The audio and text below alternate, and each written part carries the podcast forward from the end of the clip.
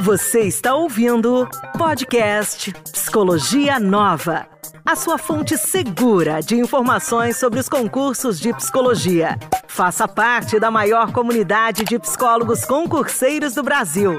Para conhecer os nossos cursos, acesse www.psicologianova.com.br ou arroba Psicologia Nova no Instagram. E aí, galera, tudo bem com vocês? Nosso primeiro podcast oficial aqui do Psicologia Nova. Nós vamos entrevistar a nossa colega psicóloga Mariana Queiroz, que está aqui para falar um pouco sobre o trabalho na Secretaria de Educação e como que é o serviço público de verdade. Bom, seja muito bem-vinda, Mariana. Obrigada. Muito feliz de estar aqui com você, até porque logo, logo nós vamos ter concurso para a Secretaria de Educação do Distrito Federal. É um concurso que no último concurso teve uma quantidade de vagas bem maior do que a expectativa desse concurso, que chamou muita gente.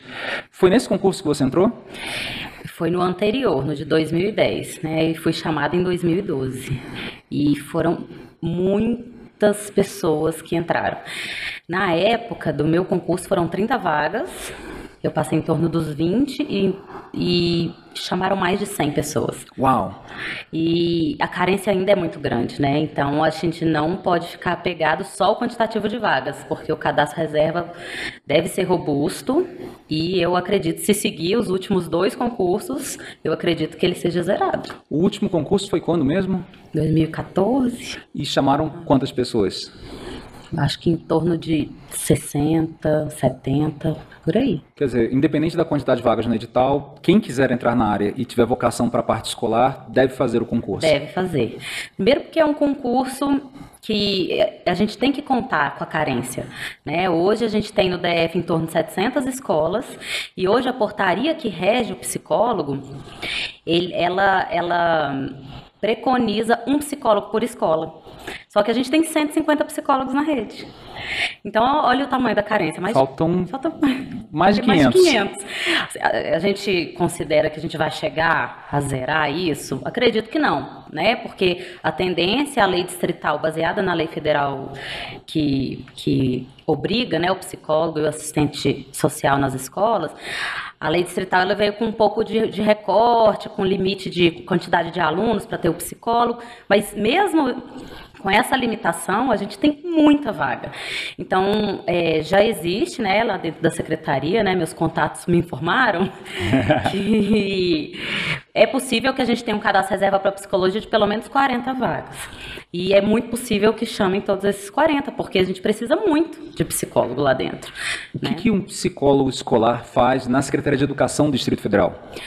O psicólogo escolar que está dentro da escola, acho que é bom até a gente esclarecer assim como que você entra, né? Você entra como analista de gestão educacional. Uhum. Então, é, você não tem no nome do seu cargo psicólogo escolar, mas como a carência absurda é por psicólogo escolar, então a grande maioria dos que entram, na verdade todos que entram vão para escolas. Aí eventualmente internamente você tem psicólogos na, no manejo da gestão de conflitos, né, na parte de saúde do servidor, mas são poucos assim. Então a secretaria precisa do psicólogo escolar. E o psicólogo escolar, ele atua na escola numa equipe chamada equipe especializada de apoio à aprendizagem, junto com um pedagogo. Então, junto com o pedagogo, ele trabalha a partir de documentos muito específicos que regem né, essa atuação do psicólogo do pedagogo principalmente para o sucesso escolar, para promover sucesso escolar. E como que você vai fazer isso? Você vai trabalhar com um foco institucional.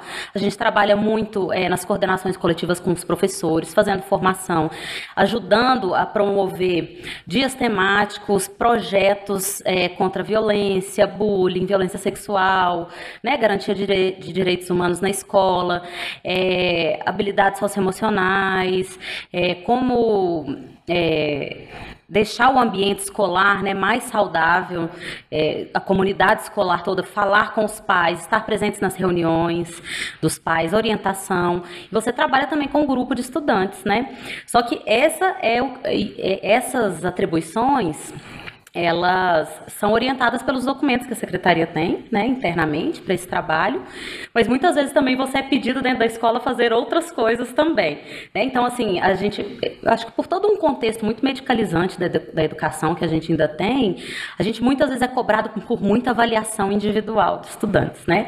Elas acontecem, pode acontecer, claro, né? Isso é previsto, também é possível, né? Mas hoje a gente entende que é dar murro em ponta de faca, né? Você fazer avaliações, avaliações individuais individuais e não tratar o contexto escolar, né? O calo do contexto escolar, né? É, você trabalha com quatro contextos. Você trabalha com família, trabalha uhum. com os professores, com a própria instituição e com alunos. Com alunos. Mas vamos falar um pouquinho sobre essa parte dos alunos, porque é uma claro. crítica de 30, 40 anos.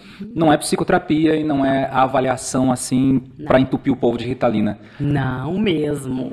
E, e o, o, o GDF ele tem uma, uma consistência nas orientações para enquadrar direitinho o psicólogo sobre o que ele vai fazer? Tem uma rede de apoio para isso? Como é que é, nem o GDF, é a própria secretaria, né? Sim. A gente tem documentos orientadores da atuação. Então, você tem um documento que é uma orientação pedagógica, que ela está sendo até revisitada neste momento, esse ano, né? Porque ela já é mais antiga, de 2010. Você tem o próprio regimento escolar, regimento interno, que ele dá é, as orientações, as diretrizes e as formas de atuação de cada profissional dentro da Secretaria de Educação.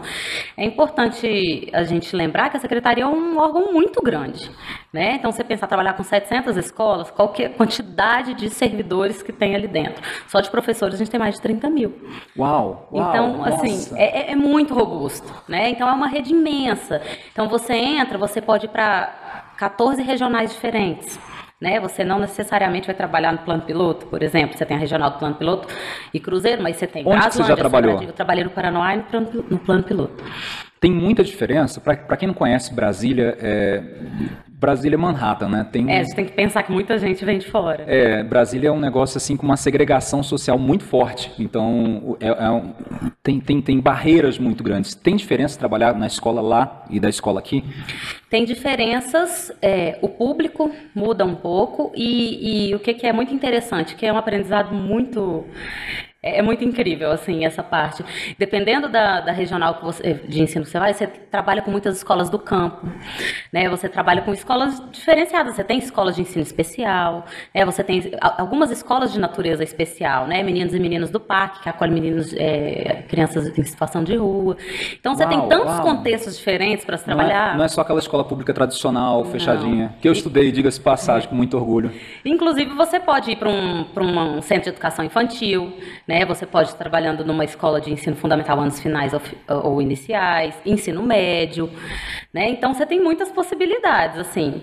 É, no, quando você entra, você vai ser realocado de acordo com o critério daquele concurso, normalmente uhum. onde está precisando mais, né? Então, você pode ir para Ceilândia, para Taguatinga, para Braslândia, Sobradinho, enfim, provavelmente onde tem mais carência. Normalmente, as RAs mais distantes têm mais carência, porque o pessoal entra e tenta é. circular, né? Para próximo de casa. Né? Essa circulação entre as regiões administrativas aqui do DF, ela é fácil? Não é fácil. Não é fácil? Não é fácil. Demora quanto tempo? Porque é, está sendo desenvolvido ainda, né? Isso é uma crítica à carreira, né? Que a gente tem, é, que os professores já têm esse direito, que é um remanejamento interno dentro da rede, que todo ano sai para os professores.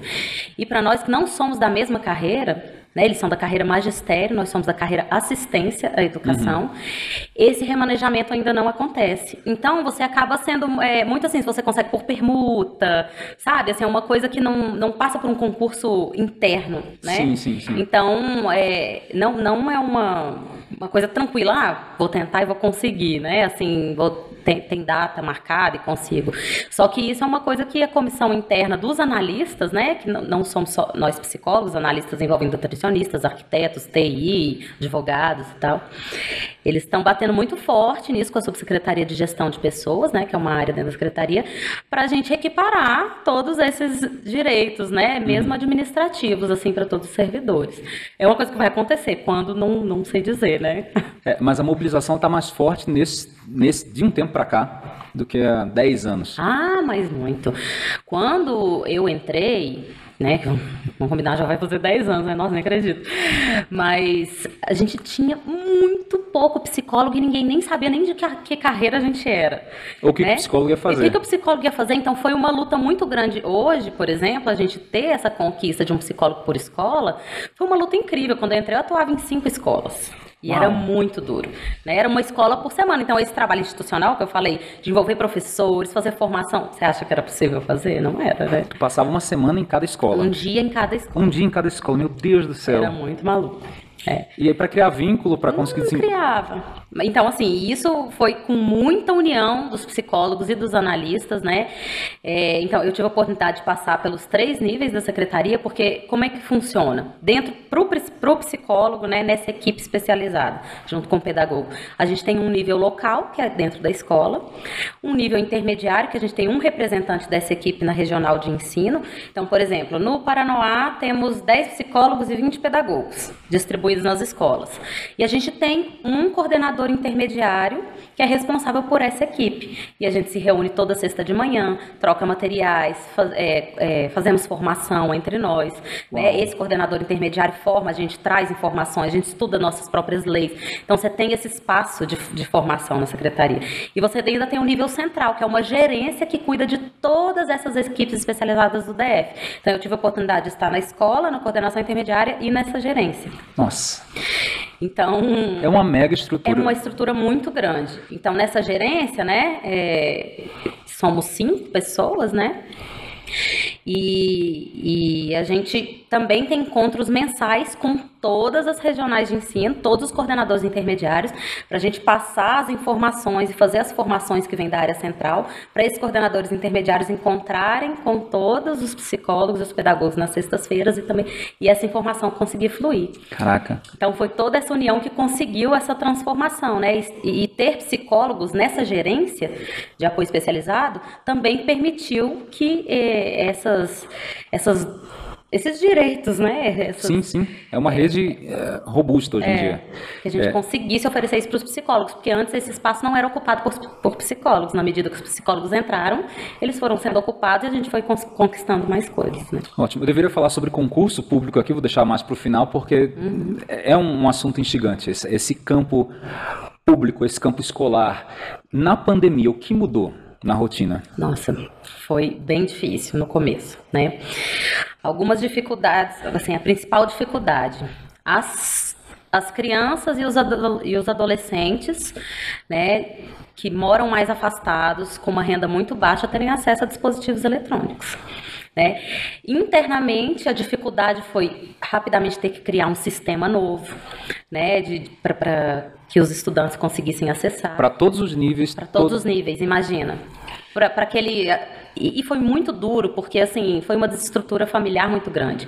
né? As famílias contam muito com a escola pública para criança para poder trabalhar, né? Para deixar aquela criança ali, para ela ter refeição. Tem criança, se você for para uma área assim muito afetada, né, é, de recursos, assim, crianças que estão em extrema pobreza e vulnerabilidade, às vezes elas só comem na escola, né? Então, sem a escola presencial, como é que foi isso? Então, foram campanhas e campanhas nas escolas, mobilizando tanto os profissionais, os professores, para ajustar o acesso de alguma maneira. Tinha professor e psicólogo e equipe, todo mundo trabalhando muito junto, que conseguia falar com o estudante só por ligação, né? Que não tem internet. Se você for pegar numa zona remota de Braslândia, que é, que é uma, no campo, não chega, né? Então, esse desafio, né, de estar em contato com o estudante foi o primeiro. assim. E como que resolveram isso? Desculpe nesse assunto. Como é que resolveram isso? Foi resolvido em parte, né? Então, assim, é, é, o GDF ele conseguiu oferecer alguns dispositivos. É, a gente teve muita campanha de doação de eletrônicos usados e na pandemia as pessoas se sensibilizaram muito, né, com essa causa, assim, porque estudante fora da escola a gente teve um aumento de, de sofrimento psico absurdo, sim, sim, sim. né? Então, para as famílias, para os estudantes, para os adolescentes. Então foi em cadeia. Então o que, que o psicólogo acabou é, sendo à frente de trabalho dele, né? Trabalhar a saúde mental com os estudantes e os professores. Muitos professores que inclusive também não estavam capacitados ainda para lidar com essa era digital profundamente. Muito professor Uau. tradicional ainda do quadro, né? A gente tem de tudo. Uma rede desse tamanho você encontra O psicólogo ajudou então a modernizar é, esse processo todo. Sim, E, de, certa maneira, sim, porque é interessante você ver o perfil do psicólogo escolar hoje na secretaria, é um público mais jovem, né? Pessoas que entram. É, já assim com pouco tempo de formado uhum. ou então é, fez um mestrado e depois entra, porque são muito vinculados à área de educação. A gente tem um perfil, assim, bem forte de pessoas que querem a psicologia escolar, né? E, e um público muito estudioso, que é, é, eu, eu fui perceber isso estando lá na gerência e convivendo com todos os psicólogos, né? Porque às vezes você não conhece o psicólogo que está em Braslândia, se você está no Paranoá, se você está uhum. em Sobradinho, é muito difícil encontrar. Então, essa promoção desses encontros, assim, mensais, que às vezes a gente encontrava todo mundo em alguns eventos, permitia que a gente, é, que a gente passasse a se conhecer conhecer. Então, é, a gente tem muitos psicólogos muito estudiosos, muito apaixonados pela psicologia escolar. E, consequentemente, por ser mais jovens também, lidam muito melhor com a tecnologia, né? Então, eles foram essenciais para essa ponte, né? Tanto tecnológica como de acesso a recursos e instrumentos possíveis de fazer à distância. Então, rodas de conversas virtuais foi o que rolou solto também, né? Para poder tentar trazer professor, fazer é, junto com estudante, fazer grupo de estudante, grupo disso, daquilo.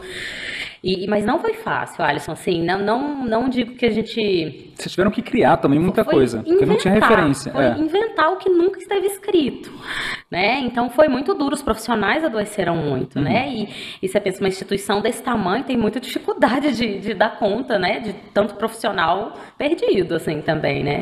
E um dado importante, é, a gente sabe que as duas áreas que mais fazem com que os profissionais adoeçam são as áreas de saúde, uhum. né, nas prefeituras ou estados, e a área de educação.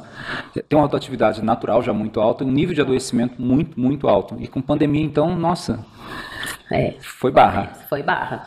Foi barra. Então, assim, é, por isso que o retorno ele foi muito comemorado por muita gente. Mas assim, a gente não acabou, a gente sabe que não acabou. Uhum. Mas assim, a gente realmente já não sabe mais o que é pior, se é estar em casa ou correndo esse risco, né? Que o prejuízo está em casa. É, é mas assim, claro, a gente teve vacina, né? Então Sim. a gente conta que a gente está muito mais protegido agora, né? Antes era realmente muito arriscado. Era uma roleta. É, era uma roleta e não valia a pena correr esse risco, uhum. né? Só que hoje, né, a maioria, a grande maioria dos estudantes, tirando os muito pequenininhos, né, já estão com, com duas, três doses, né? Os profissionais estão com as três doses, então vale a pena, né? Eles estão assistindo aula de máscara. Então... Assistindo aula de máscara. Sim. Vamos lá. É, voltando à parte do concurso, voltando à parte do concurso. É, se você pudesse mandar aqui em quem está nos assistindo, está pensando em fazer o concurso da Secretaria de Educação do Distrito Federal, que perfil que você poderia, gostaria de escolher? Que psicólogo você gostaria de ter ao seu lado trabalhando? Um psicólogo que se interesse pela área educacional. Esse é o primeiro requisito, né? Por quê? Porque é, é interessante dar uma estudadinha nisso, assim, para uhum. ver se você se interessa, porque pelo menos quando eu entrei, eu acho que hoje a psicologia escolar ela é muito mais difundida. Você já tem, eu não tive é, disciplina de psicologia escolar na minha na minha formação acadêmica. Eu tive psicologia do desenvolvimento e aí tacava uma coisa de escolar lá. Nossa. Hoje você já tem no currículo, né? Então você já tem estágios melhores. Né? Então assim, se você se interessou pelo estágio na sua graduação, né? Se você tem boas referências de psicologia escolar, se interessa por, por, por essa interface da psicologia com a educação, esse concurso é para você, né? Porque é psicologia escolar na veia mesmo, é né? Puro. Não é psicologia clínica, não é psicologia organizacional. E é pois é muito é. bom frisar, não é psicologia clínica. Né? Não dá para entrar pensando que a gente vai fazer avaliações e, e rotulações e diagnósticos, não é isso. E encaminhamento, triagem é, para mandar. Não, é, é, muito diferente de uma área de saúde mesmo, né? A ideia é a gente trabalhar sempre no coletivo. Mas como eu disse, muitas vezes a gente vai ser cobrado por isso, porque a visão hoje que, o, que as instituições têm do psicólogo é, é muito voltado para a clínica ainda, é muito forte isso. E, e é, gente... mais, é mais fácil também. É, é mais fácil. Menos responsável, mas Exato. mais fácil. Mas então, assim, querendo ou não, não, eu já aviso que a gente, assim, é uma luta todos os dias constante. Explicar, olha, aqui na escola, o psicólogo é escolar e não clínico. Mas é muito difícil, assim, às vezes é, eu lembro de todo ano, no começo do ano, fazer uma coletiva com os professores para explicar a função não, só da equipe, do pedagogo, do psicólogo, uhum. como do psicólogo mesmo, assim para ir quebrando as expectativas, porque muitos chegavam com a listinha. Eu tenho 20 alunos para encaminhar para você. falei, calma, Sério? essa escola tem, tem 900, se cada um me encaminhar 20, a gente nunca vai sair do lugar. Nossa. Então, mas assim, Isso já melhorou muito. Isso eu estou falando de 10 anos atrás. Sim, né? não imagino. Eu também tenho algumas histórias boas para contar. É, há 10 anos, quando eu comecei a dar aula para concurso, ninguém falava em psicologia escolar. Isso. Ninguém, ninguém, ninguém, ninguém. Era bem complicado. Ainda dentro desse assunto, e aí, eu tenho um aluno que realmente tem TDAH e precisa de assistência. E Uhum. a, a psicóloga escolar lá, que passou no concurso, vai dizer, não, não faço isso. O que vai Não, acontecer? Não. É, assim, toda, toda demanda, ela deve ser assim, ouvida, acolhida e encaminhada de acordo com a competência daquele Ótimo, espaço. ótimo. Né?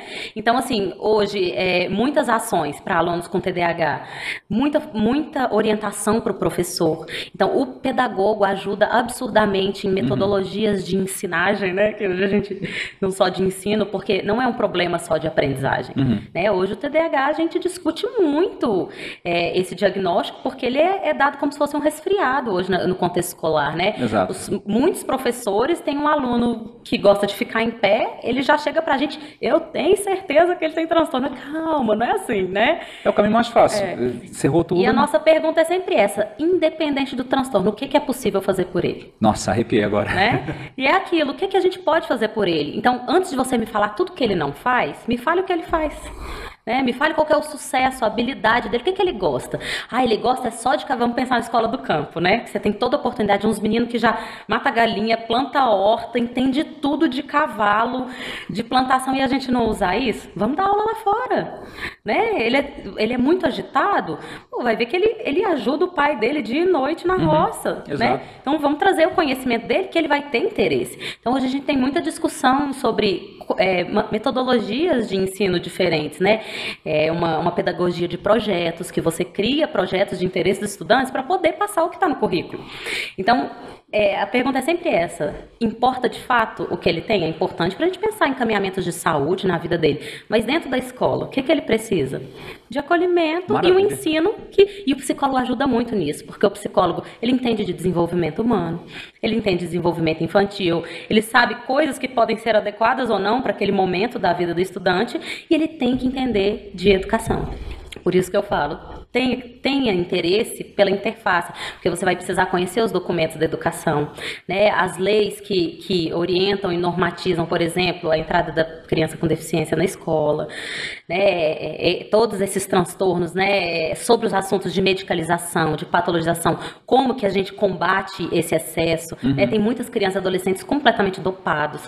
Então, isso, por exemplo, já é assunto para o psicólogo de ensino médio, ele faz roda de conversa com professores, pais e os próprios estudantes para debater medicalização, né? Por que, que a gente está fazendo?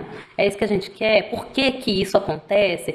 Então, esse esclarecimento, né, da- de como a gente chegou nesse ponto adoecido da sociedade, isso é muito importante que o psicólogo faça. Sim, sim. E eu vejo que assim, na, na própria história da psicologia escolar no Brasil, a gente encontra é, um, um início, sei lá, anos 2000 e tal, é, muito forte no sentido de ser combativa. Então era uma, me corrija se eu estiver errado. Eu, eu- eu vejo do lado acadêmico, do lado professor que dá aula para concurso. Mas naquele sentido, não, não é isso, não é isso, não é isso, não é isso. E de um tempo para cá a gente começa a perceber uma série de iniciativas empíricas, mas construtivas. Então continua sendo combativo, mas não é só isso. Não é só dizer, não, não faço isso, mas Ah, também sim. vamos adaptar o currículo, vamos tentar trabalhar dessa forma, dessa forma, dessa. Quando você fala, e o que, que ele faz? Vamos usar o- as virtudes dele para educar. Mas isso a gente também foi aprendendo no caminho, porque eu, eu, eu lembro de ter essa sensação de quando eu entrei, falei assim, eu já entendi o que é que não faz, mas alguém vem me dizer então o que é que faz? Pois é. Né? Mas e, e é interessante porque isso vai acontecendo na medida que o psicólogo escolar ocupa espaço público, né? Se antes não tinha ninguém, né? E você for pensar de quando o meu concurso aconteceu, eu tinha 15 anos que não havia esse concurso. Nossa. Tinha um gato pingado ou outro. Inclusive, o concurso anterior ao meu, que é esse de 15 anos atrás, a carga horária era diferente. Era tudo muito diferente. Então, a secretaria resolveu investir nesse profi- profissional e isso não parou de crescer. Então, ocupando esses espaços, é isso. O psicólogo foi para a parte intermediária, para a parte de gerência, de gestão, foi criando documentos, foi lutando pelo espaço, respeitando né, o profissional. E, e as pessoas passaram a estudar, pessoas foram chamadas, profissionais, para poder a gente conversar, decidir, criar é, normativas, enfim. Então, é, é um caminho longo, mas hoje a secretaria está muito mais. É, pronta para receber um psicólogo com mais cuidado do que 10 anos atrás, né? Que era muito, foi muito duro, assim. É, e assim, enquanto a gente tiver o psicólogo ocupando esses espaços também de gestão. Ótimo, ótimo. É, é, é isso vai acontecer, né? E, e, e, aí, hoje, a orientação ela já chega pronta. Hoje você tem um coordenador intermediário, quando você chega, ele é acolhido. Psicólogo, vamos supor, Alisson chegou hoje, passei no concurso da secretaria, cheguei na regional de Sobradinho. O coordenador intermediário ele vai te receber, vai sentar com você o tempo for preciso, vários dias antes de você ir para a escola, para te passar todos os documentos que você precisa ler, né? É tudo que é importante, cada lei que é importante. Ninguém é jogado, então te vira. Não mais. Não mais. É, já, já aconteceu, né? E assim, é, essa gerência que cuida dos psicólogos e pedagogos dessa equipe, toda vez que entra uma leva de concurso, eles fazem uma grande reunião, né, lá na EAP, que é a escola de formação da, da secretaria, que é, é importante a gente falar disso também, e faz esse acolhimento, explica as normativas, fala um pouco da carreira, enfim. Então, esse acolhimento acontece não é mais jogado. Mas não vou dizer que não tem desafios, né, gente? Educação pública tem e sempre terá. Mas é. para o psicólogo escolar, se você for pensar historicamente, porque nunca a gente pode pensar numa, numa carreira e numa profissão estagnada no tempo, né? Você sempre tem que pensar quem começou e quem foi plantando para o que você tem hoje. E, da, e olhando de hoje para frente, né? Que a tendência é melhorar muito, né? A gente já tem um coletivo de psicólogos lutando por muitas melhorias internas, né? Isso é importante. Temos psicólogos escolares, inclusive, mais recente, a gente estava até conversando sobre isso antes daqui da nossa conversa, é, nos conselhos Sim. Coisa que a gente via pingado um aqui, outro ali, é, é um espaço também que tem que ser ocupado.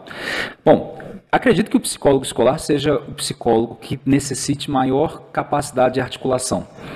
Mais, mais até do que o organizacional. O organizacional tem que matar um leão por dia e tal, mas uhum. o escolar ele tem que estar prestando atenção em diferentes dimensões. Isso.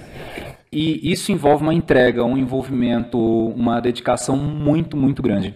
O, o concurso para a Secretaria de Educação é de 40 horas. É fácil passar dessas 40 horas?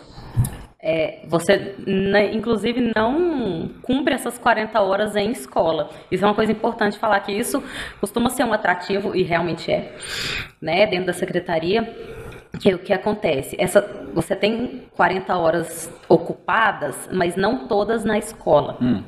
Né? Então, você estando é, um, em uma escola, né, psicólogo hoje, você tem é, duas, dois períodos que são voltados, um para formação, que a escola é, que a EAP, a Escola de Formação da Secretaria de Educação, oferecem inúmeros cursos todos os semestres, cursos incríveis, assim. Ela parece ser bem ativa essa escola. É muito, é muito ativa, né? Você tem profissionais incríveis da secretaria, todos com doutorado, assim, muito engajados na temática educação. E aí você tem cursos de todas as, todos que você imaginar. Você tem, inclusive, Maria da Penha vai à escola, né? Que é uma articulação junto com o tribunal.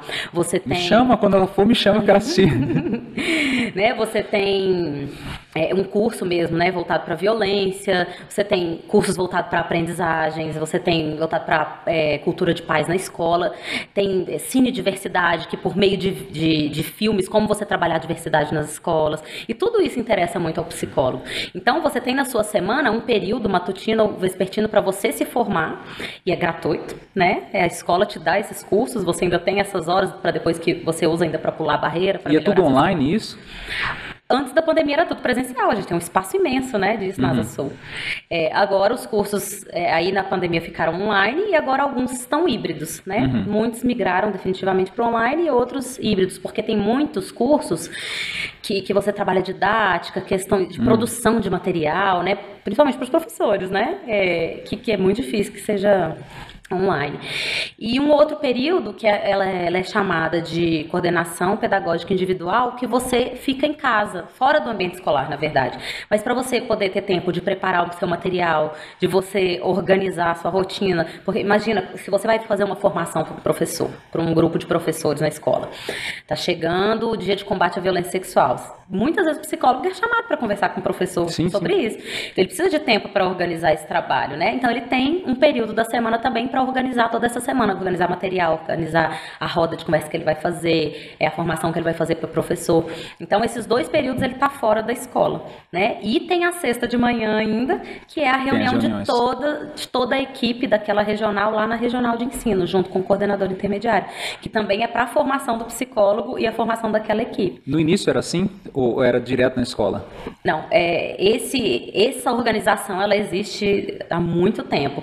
Só que a diferença que eu vi é que era essas sextas-feiras com o coordenador intermediário, eles não eram tão fortalecidos. Era uma coisa mais, é, mais jogada, sem muito planejamento.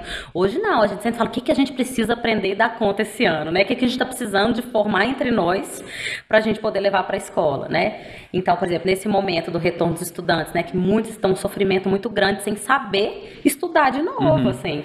Então, os temas das sextas-feiras são sempre esses. Não, aí cada um traz um jogo, um viu uma coisa, e todo mundo reparte, compartilha, isso aqui deu muito certo na minha escola, na minha DOS, a gente faz estudo de caso, né? Nessas sextas-feiras, isso é muito... dá uma, um senso de grupo, né, de pertencimento. Com certeza. E, dá um significado para o trabalho. E mobiliza, né? Esses cursos, eles contam para a progressão na carreira? Contam. Como que funciona essa progressão?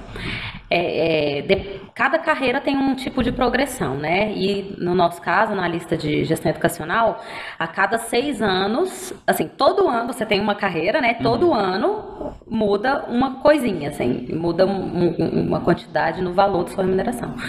Mas a cada seis anos você pula a barreira, que não sei nem se esse é o termo correto, é o, o termo que a gente usa. Pula de nível, né? É, pula de nível e é a partir de formação. Então, se você tem tantas horas, para cada barreira é uma quantidade de horas, 180 horas de curso Você pula, aí você dá um upgrade ali naquele, naquele grau da sua carreira, e aí você passa a receber um pouco mais. Então, é, tem isso, né? A formação é muito importante, assim, que os psicólogos que trabalham com educação, eles têm que saber que é isso. É, formação, conhecimento, né? Isso é um dos mais importantes pra gente, né? Então, assim, é, é, você nunca vai parar de estudar, né? Então, essa, essa escola, ela é um apoio muito grande, porque não só progride na carreira, mas porque você tem que estar antenado o tempo todo, você está lidando com, com educação básica, né? Então, assim, é, o estudo nunca cessa, né? E temas novos. Temas super diferentes, que se você na escola você não estudaria se você estivesse fora, não, né? Não, não, não. É, tem alguma história que você lembre com carinho de alguma intervenção que você teve, algum projeto que você entrou, que você, nossa, isso aqui eu, fiz a diferença? Tenho.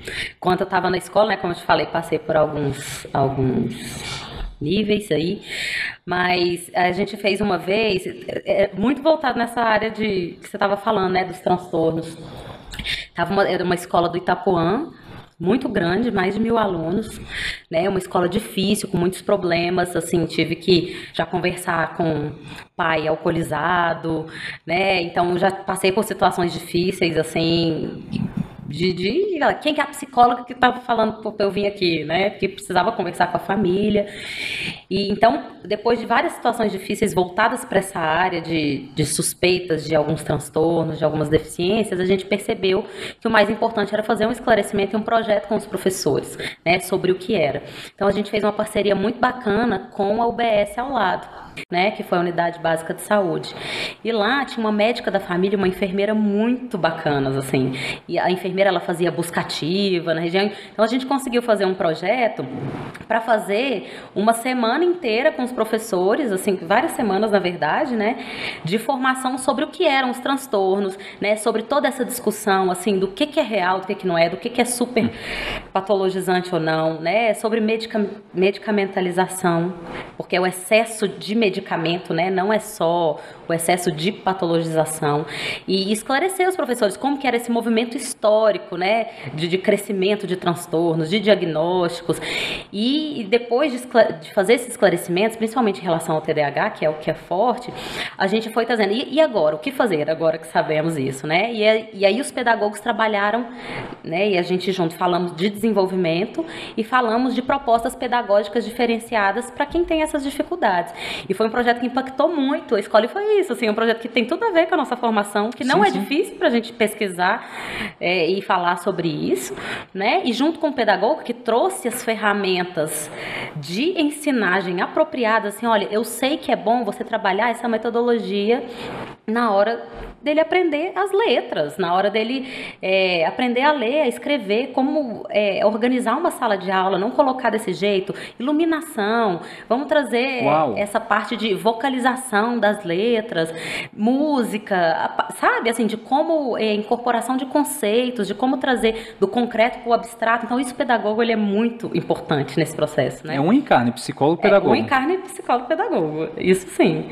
E nossa, a gente tem profissionais muito incríveis, assim, eu tenho um respeito e uma admiração extrema a esse profissional. Assim. É fabuloso, é fabuloso. Então, assim, é um projeto que, assim, de maneira geral, resumindo, teoricamente simples, né? De esclarecimento sobre o que eram transtornos e depois vindo com metodologias e propostas, né, é, para isso, sem que a gente precise só encaminhar, ritalinar e voltar com o menino dopado, né? Então, e foi muito impactante, porque a gente viu os professores depois fazendo percursos de psicomotricidade, que foi orientação dentro do projeto, né? Então, muitas coisas nesse sentido, os meninos é mais do lado de fora do que do lado de dentro, né? Professoras é, englobando duas turmas para poder fazer determinado é, é, projeto que elas desenvolveram com música, vamos usar mais o parquinho, por que, que o parquinho não pode ser usado na hora da aula, né? Então, esse tipo de mudança, assim, né, foi muito importante nessa escola especificamente, isso foi uma, um projeto bacana. Eu espero que quem esteja nos assistindo e que trabalhe na, nas redes estaduais municipais de educação possa dizer também, nossa, eu também estou fazendo isso aqui, aí já escreve aí embaixo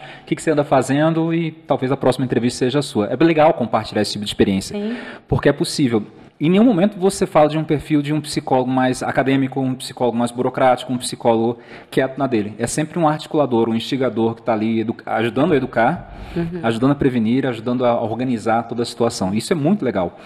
Me ocorreu aqui uma dúvida, não sei se a pergunta é boa ou não, mas é, você veio de algum contexto onde você estudou em escola pública ou estudou é, e teve acesso a psicólogos durante a sua escola? Nunca tive. Na minha. Estudei poucos anos em escola pública, fiz universidade pública e nunca encontrei com um psicólogo no meu caminho escolar, assim. Teria feito diferença? Sem sombra de Sem sombra de É a mesma, eu falo para mim. Sem eu falei, conversei isso recente com minha esposa, se eu tivesse tido um diagnóstico, eu tenho TDAH, uhum. né? E eu fui diagnosticado depois de adulto.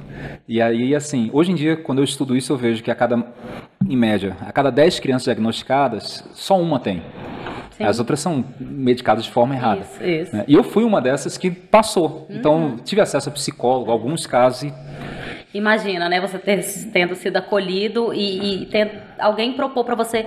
É melhor para você aprender assim? Quando eu explico desse jeito ou quando eu mostro desse jeito, não facilita para você, né? Então esse cuidado, assim, como que você talvez Nossa. desse jeito que eu explique não dá, né? Então, Total diferença. É, é outro, é, outro caminho escolar, né? É, eu só fui começar a ser medicado depois da faculdade. Terminou a faculdade, então até o final uhum. da faculdade eu tinha todos os problemas de uma criança com TDAH, um adulto, na verdade, uhum. já com TDAH. E eu acho que hoje em dia a coisa está um pouco mais fácil, não só pelo acesso à informação, como também por ter alguém, um profissional Isso. muito habilitado que está ali olhando. Sim.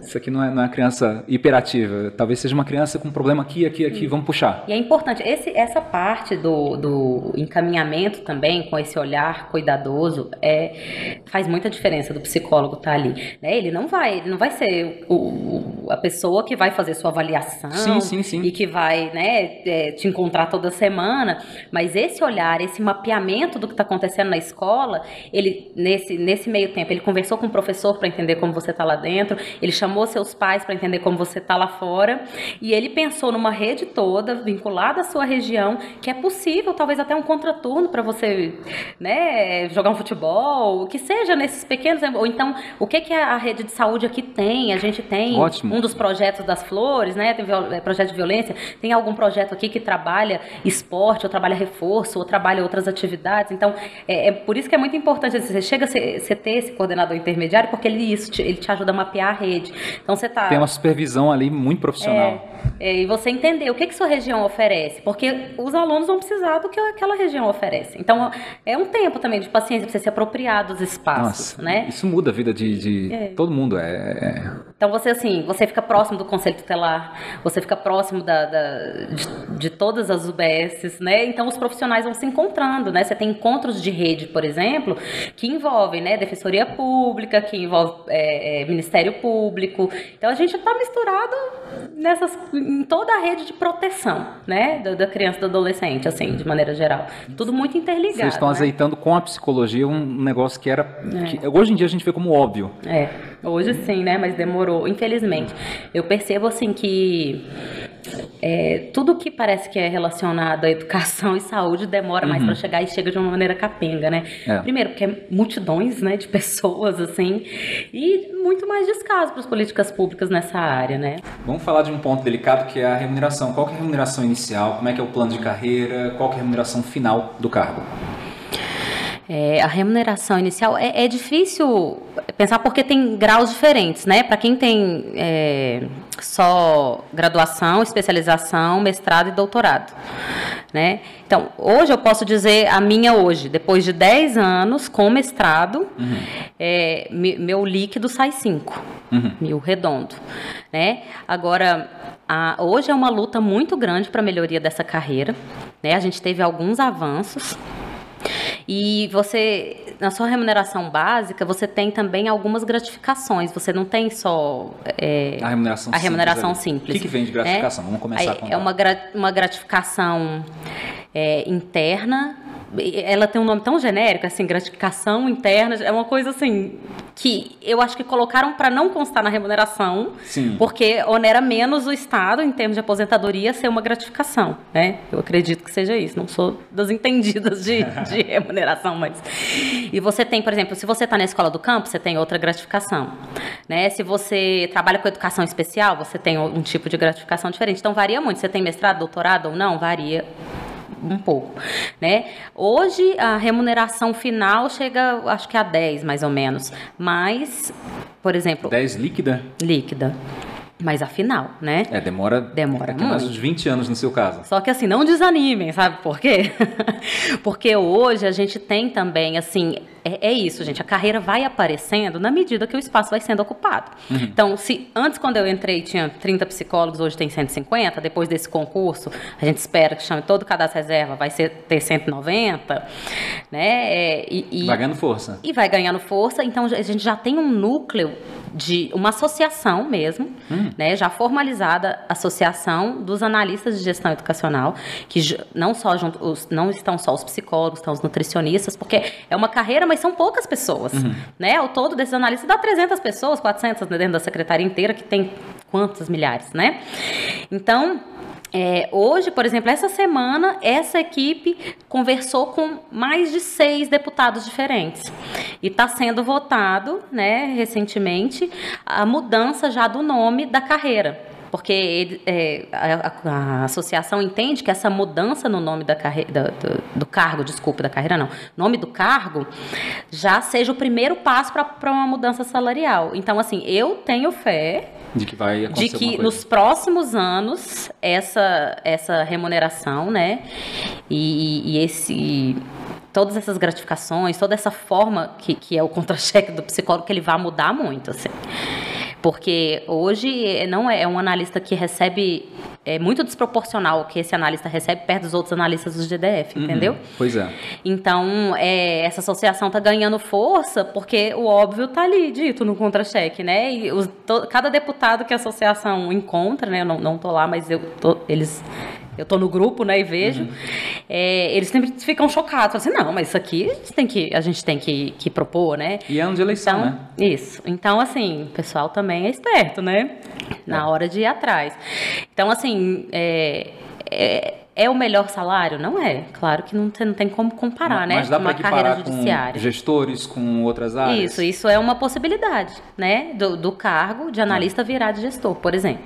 Mas aí, como que é essa equiparação, eu não sei, porque também você tem dentro da secretaria os professores, né? Um, um analista, não sei se pode ganhar mais do que o, o, o professor, que é a carreira massiva Afinal, né? dali, né? Mas, por exemplo, o professor ganha já muito melhor, né? Se a gente conseguisse equiparar O professor ganha mais, então, hoje em dia, do mais que... do que o psicólogo. Quanto ganha um professor, média, mais ou menos? Eu, por exemplo, um professor talvez que esteja no meu há 10 anos como eu, ele deve ganhar no mínimo 2 mil a mais. No mínimo. Né? Agora, se ele tiver mestrado, doutorado, então aí é mais, Bem né? mais, É. mais. Faz uma diferença boa. É. Na, na- educação faz diferença re- eh, de remuneração você ter, você continuar, né? Você faz- fazer mestrado, doutorado. O que é uma vantagem também, porque você tem muitas facilidades para sair para estudos. A secretaria quer me- mestres e doutores, claro, né? É uma Eles incentivam isso? incentivam, tem um concurso anual com vagas razoáveis, assim, para você sair para estudo, para mestrado ou doutorado, sendo remunerado todo o tempo, integral. Uau! Aí você tem algumas responsabilidades quando você voltar. Primeiro, Sim. seu foco de estudo tem que ser voltado para a área que você trabalha, educação, obviamente. Quando você voltar, você tem que permanecer na instituição pelo mesmo tempo que você ficou fora. Então, se você ficou dois anos para o mestrado, você volta, você tem a obrigação de estar vinculado à secretaria mais dois anos. E aplicar né, o que você trouxe, os resultados, divulgar os resultados que você trouxe e, e fazer com que tudo que você colheu e aprendeu, você retorne para a instituição. É um sistema muito interessante de incentivo. Sim. Tem só uma- um, um ponto que eu acho que é interessante falar para quem está nos assistindo, que é assim, a gente está falando de uma carreira do executivo. Eu também sou É. concursado do executivo, no caso federal. E aí, no meu caso, a a minha carreira ela era bem desvalorizada, bem desvalorizada. Então, a concorrência era bem pequena, ninguém queria fazer. Isso. E aí, de uma hora para outra, houve um aumento salarial muito grande. Multiplicou, sei lá, por X. Uhum. Aí ficou muito, muito concorrido. E aí, com o tempo, vai caindo, vai subindo, vai tendo essa oscilação. Isso. E o que a gente já percebeu isso, tivemos até uma reunião sobre isso ontem. Quanto menos gente na carreira, mais fácil é a desvalorização. Quanto mais gente, mai- maior é a quantidade de votos, sejamos bem claros aqui, É verdade. maior a influência política, maior a possibilidade de recomposição salarial. Então a gente está falando de aumento, é recomposição. É, exatamente. E é isso que eu tô vendo, assim, que esse cargo e esse concurso, assim, ele é uma oportunidade muito grande para quem quer, principalmente quem tá, quer entrar no serviço público. Sim, sim. Né? Porque eu acho que essa carreira, ela tá exatamente nesse momento, assim, que você tá falando. crescimento. de crescimento. A cada concurso que tiver, mais força esse grupo vai ter de reivindicação. E como já tem uma disparidade, isso já está acontecendo essa movimentação. Então pode ser que no próximo concurso ele já seja muito mais concorrido porque já tenha tido Sim. um aumento salarial mais robusto. Essa Porque é o que é isso que a gente está vendo internamente. Assim, Você se aposenta com menos tempo ou é o mesmo tempo de todo mundo? É, é, No nosso caso é o mesmo tempo porque a gente não é professor, né? Professor que se aposenta É, com um tempo com a menos tempo. Não sei nem como é que está isso hoje Eu em dia. também não. Não me pergunta sobre isso, que eu não vou saber dizer. Eu não tenho essa perspectiva tão cedo. Eu só vou me preocupar quando estiver perto. Por enquanto tá, tá longe ainda. E a sua aposentadoria ela é integral ou é como acontece na União, que é uma aposentadoria que você tem que pagar por fora e tem o INSS? Também vamos pular, vamos, Hum. Vamos para a pular. próxima. Eu não realmente não, não cheguei lá. Depois Não que você lá. entra no serviço público, esse ponto é importante, que é o meu caso, é, tem a chance de você ser requisitado para outros locais, correto? Sim, correto. Conta como é que foi mais ou menos o seu caso, a sua trajetória, da, da hora que você entrou até o dia de hoje. É, inclusive eu estou nesse momento, né, que eu entrei e eu pude circular muito na instituição, o que é interessante Uhum. isso, né, porque você conhece uma, uma- um espaço de vários, de- você tem um olhar para vários lugares diferentes e isso te dá uma noção de um todo, né? E você vai fazendo muitos contatos, né? Principalmente numa instituição grande. A escola é o lugar que lida com todos os entes públicos possíveis e inimagináveis, né? Ela liga com saúde, com justiça, com sistema prisional, com que- Segurança, tudo. Não, então você tem, gente, basta ser estudante e a pessoa está no mundo, né? Então a gente tem sócio educando, né? Uhum. A gente tem as crianças que estão em instituições de acolhimento, são nossos alunos. Que estão cumprindo medidas socioeducativas são nossos alunos. Os meninos com deficiência que estão em avaliação são nossos alunos. Os meninos que às vezes estão hospitalizados com câncer Uau. são nossos alunos, né? Então você tem uma interface muito grande. Todo mundo, eh, até 18 anos, você tem, né? A grande massa da população está na escola. E você ainda tem o EJA, né? Educação de Jovens e Adultos. Então tem um grupo grande, né, adulto. Então você circula muito, você faz muitos contatos. E então eu tenho muitos colegas também que já circularam para outros órgãos. Tenho colega da Secretaria de Economia, de Saúde, tribunais. Da educação, vai para uma outra Vai área. para uma outra secretaria. área, porque como você conhece muita gente, às vezes você até descobre habilidades ou pessoas têm interesse nas suas habilidades, É normal. porque, né, você circula muito. Então a gente já foi, é, já teve muita formação junto com o judiciário. Numa dessas eu fui requisitada, né? Você está hoje em dia no TJ. Deve ter Deve na vara da infância e juventude, tem um ano. Né? É, mas sou da Secretaria de Educação, né? Então um, é, um, know é temporário, né? Provavelmente é, claro. temporário, claro, né? Mas assim, uma experiência incrível que quando eu voltar eu vou levar toda essa bagagem. Sim, é enriquecedor, né? enriquecedor De volta e fora então, os contatos que você faz, se precisar de alguma contatos. coisa, fulano de tal, tá aqui no WhatsApp, me ajuda aí. Não, e, e, é interessante porque você como psicólogo no, no setor público você vê todas essas dimensões. Eu sempre estive nessa área, né? Coincidentemente da infância e da juventude, ou na escola como agora na vara. Verdade. Então, assim, você vai vendo por todos os espaços. Então, assim, as pessoas que eu lido agora na vara já foram é, das escolas que eu também trabalhei, né? E eu assim, nossa, como faltou a informação disso que eu tenho agora para ajudar na escola ali naquele momento. Uau. Então, assim, tecendo, né, e unindo essas redes, e é interessante como os órgãos muitas vezes eles não se conversam mesmo, né? uhum, né? E uhum. quando você tem um profissional que entende de lá e vem para cá, entende de cá e vai para lá, toda essa conversa flui, assim, e, e, e todo o sistema, né, para garantia dos direitos da criança e do adolescente se une. É muito mais fácil. E outros espaços também, penso para a saúde, quem sai da, da escola e tra vai trabalhar no SUS, vai trabalhar no CAPS, ele atende também, né, aquelas famílias que estão naquela região, enfim. Verdade. E tem outros então, casos também aqui, no, no, não só no GDF, como também no, no Poder Executivo. Você tem secretarias que não têm carreira. Hum. E que tem que pegar servidores de outros locais é e tal. Verdade. E isso vai acontecer, vai fazer parte. Eu sou um exemplo vivo disso. entrei no Ministério da como é que era o nome do ministério, gente? Faz tempo, é, Não foi extinto. Ministério do Planejamento, Orçamento e Gestão, depois virou Ministério da Economia, hoje estou no Ministério da Justiça, requisitado. Uhum. E, e, é muito enriquecedor, de verdade. É. é o tipo de situação que você você não estudou para aquilo, você não se planejou para aquilo, mas surgiu a oportunidade, cara, quero fazer, quero fazer bem feito. E dá, isso é legal. Vamos falar de concurso, voltar a falar aqui um pouquinho de concurso. Quais são os maiores desafios de quem entra hoje em dia? Já teve algum momento que você chorou, que você, meu Deus do céu, o que, que eu estou fazendo aqui? Já. Bem-vindo ao time. Alguns. é, primeiro, né? Eu acho assim, para todo mundo que está tentando entrar, é, essa, essa parte salarial foi, foi complicado, né? Porque você é um trabalho muito denso uhum. e que ele não corresponde ao que você merece, né? De Sim. fato, né? Então, é, essa Agora foi muito importante para entrar, porque querendo ou não, Alisson, é um concurso mais tranquilo de entrar. Por quê? Ele não é tão concorrido.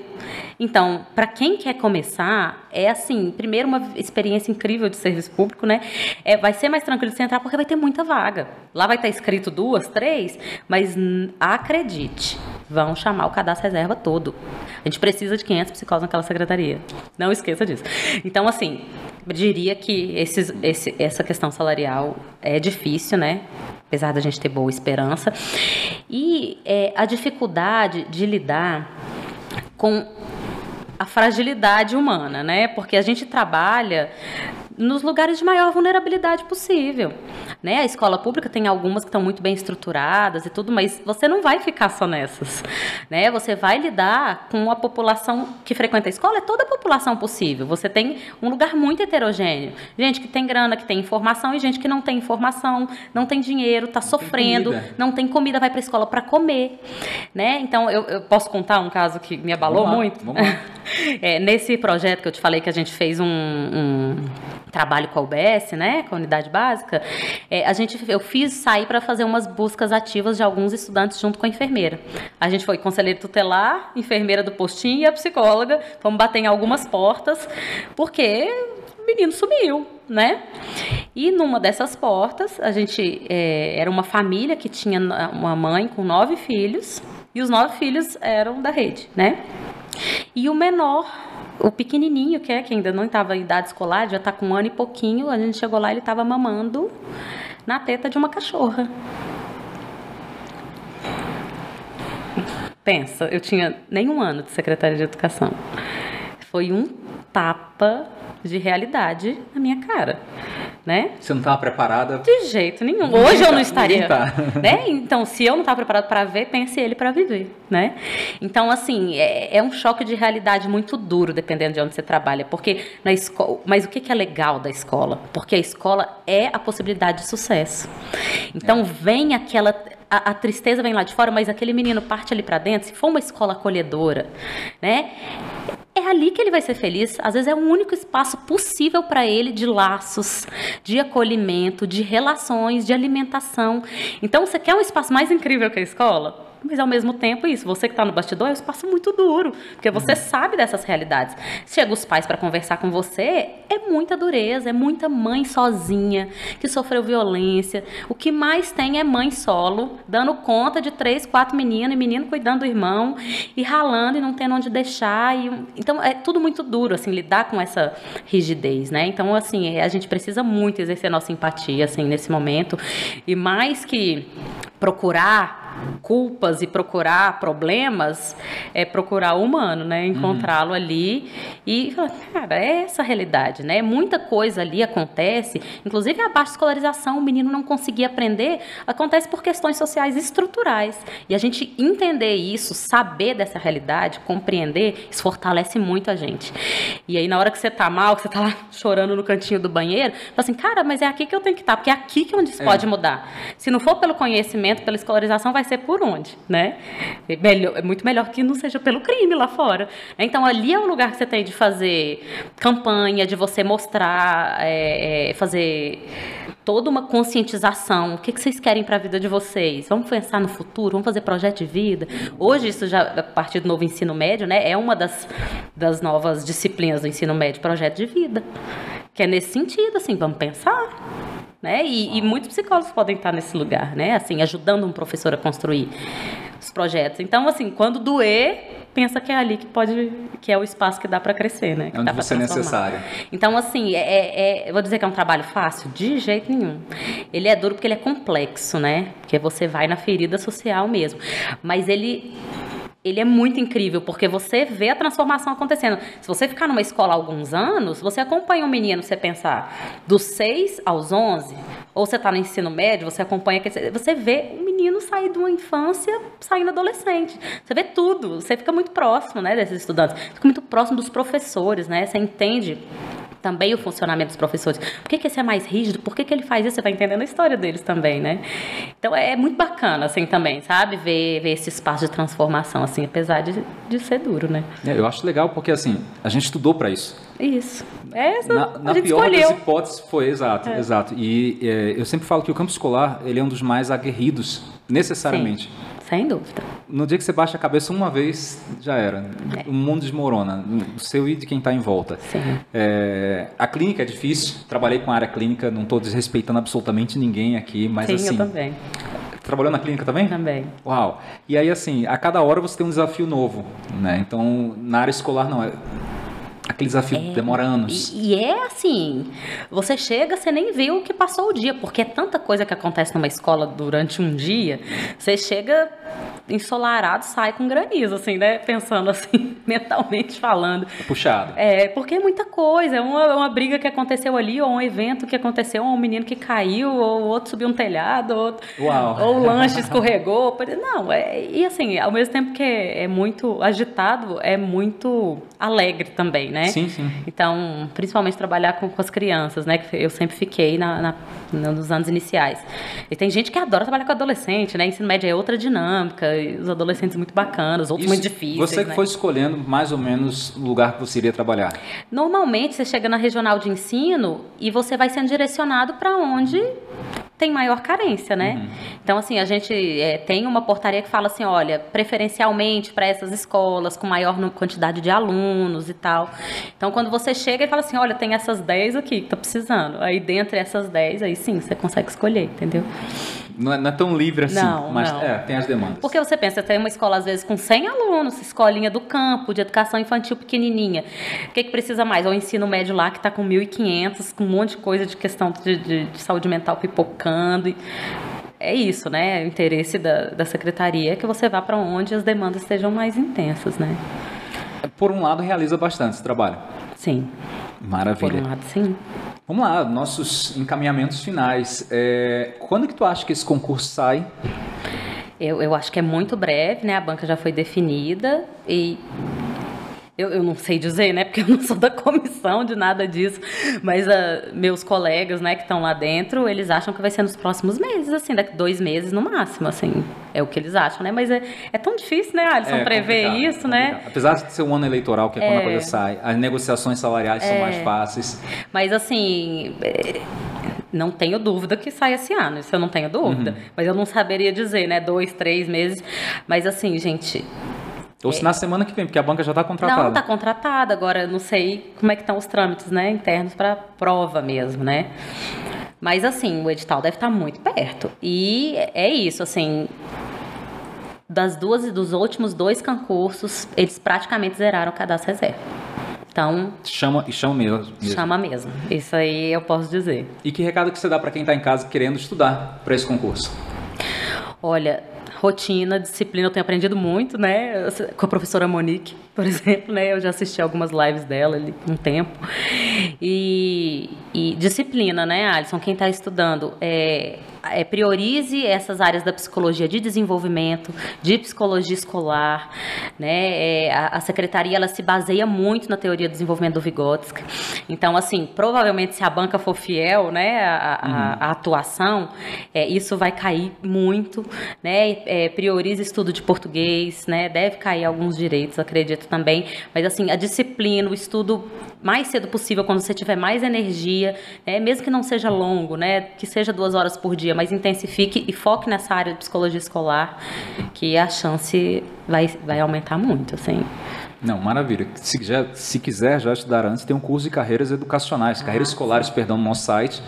E, enfim, é um dos caminhos, né? É, a gente está esperando o lançamento do edital para lançar um curso específico para a Secretaria de Educação, porque, enfim, vamos ver o que vai acontecer, o que vem por aí. É. Agradeço de verdade a sua presença aqui, me emocionou bastante. É uma das áreas que eu tenho mais carinho. Eu tive uma formação muito ruim na faculdade. Sim. Então eu tive três matérias de psicologia escolar, psicologia escolar 1, 2 e 3. Foi marxismo do início até o fim. E aí, é, acho que é até válido contar essa anedota. Fui dar uma palestra uma vez no Centro de Reabilitação Infantil lá em Natal. E assim, eu dominava bastante, falava tudo. Passei cinco anos na base marxismo educação, levantava bandeirinha, era aquela coisa fantástica. Meu mundo caiu no dia que eu fui dar uma palestra sobre dislexia. E aí eu tinha todo aquele discurso de, de desconstrução. Uhum. A gente passou por isso, Sim. a psicologia passou por isso. Não existe dislexia, porque é coisa do, do, sei lá, da galera que quer vender medicamento e não sei o que, tem que pensar nisso, naquilo. Uma hora eu achei que eu estava arrasando com aquela palestra. E aí a, a psicóloga de lá falou, tudo bem, terminou, terminou. Posso fazer uma pergunta? Eu estou te encaminhando agora uma, uma criança com dislexia, o que, que você faz? Aí meu mundo caiu, eu pensei, cara, eu tenho um discurso muito bonito, muito legal. Hoje em dia talvez desse muito like, mas esse know-how de saber trabalhar de verdade, de aceitar várias visões e aí ver o que é melhor para aquele caso, é, é você que está ali mesmo. Uhum. Que consegue é, ver isso. E eu acho que essa mudança da psicologia escolar ela se dá pela galera que está na prática, influenciando o restante. Isso, sem dúvida.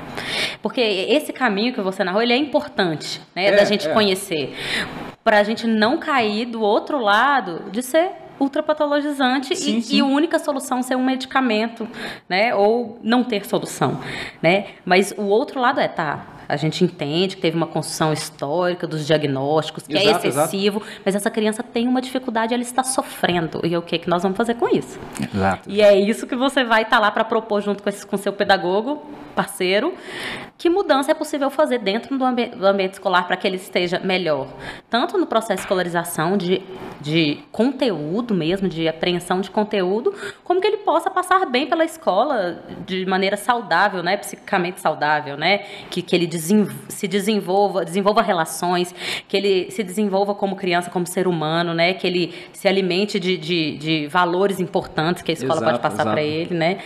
Então, isso é fantástico, fantástico. É, é isso, assim. Eu só tenho a agradecer pelo carinho, pela sua presença aqui. Eu que agradeço, e, foi ótimo. se vocês tiverem gostado, deixem um like, compartilhem, inscrevam-se no nosso canal sempre e deixem as sugestões. Quem são os próximos psicólogos que vocês querem ver aqui? Eu quero gente com um trabalho bacana e supimpa, como a nossa colega aqui. Um grande abraço, então, e tchau, tchau. Tchau, tchau.